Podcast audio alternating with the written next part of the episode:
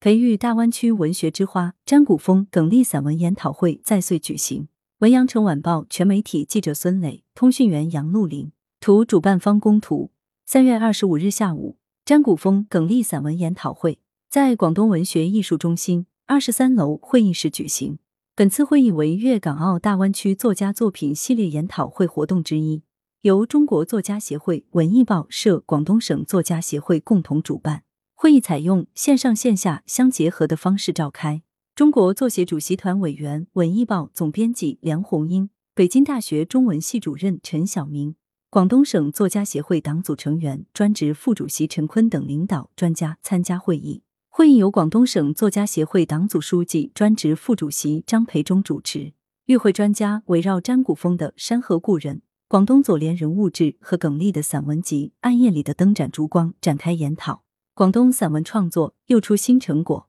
梁红英在致辞中表示，广东的散文创作和其他的创作一样，在近几年都有非常好的收获。这既得益于广东社会经济的繁荣和发展，得益于文化的昌盛，也得益于媒体的发达。同时，梁红英充分肯定了詹谷峰、耿立散文创作成绩。詹谷峰的《山河故人》《广东左联人物志》是一种客观的实质性、求真的、求实的隐居自我的创作。而耿立暗夜里的灯盏烛光，恰恰是个人的个性化的、充分自我的，是个人经验的写作。张培忠表示，广东作家们自觉地将个体的小我融入时代的大我之中，涌现了不少散文精品力作。其中，詹谷峰的《山河故人》、广东左联人物志、耿立的《暗夜里的灯盏烛光》，饱蘸现实的热情、人民的深情和理想的激情，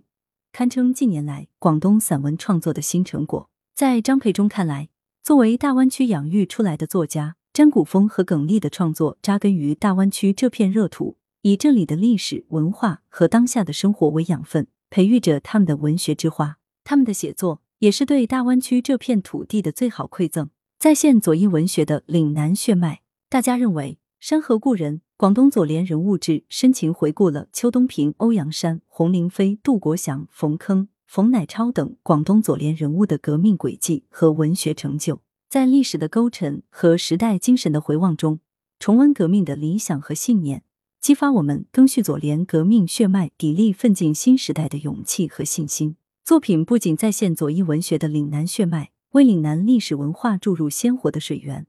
为岭南现代历史文化增添厚度。而且书中还反映了当时知识分子投身革命所面临的重重困难与各方面的尖锐矛盾，最后甚至用自己的生命敲响革命的战鼓，对当代人，特别是当代青年有不容忽视的启迪与激励作用。暗夜里的灯盏烛光，文字沉郁，未闻史气，情感饱满。通过对中国当代乡土社会的刻画剖析和历史人物的追溯回望，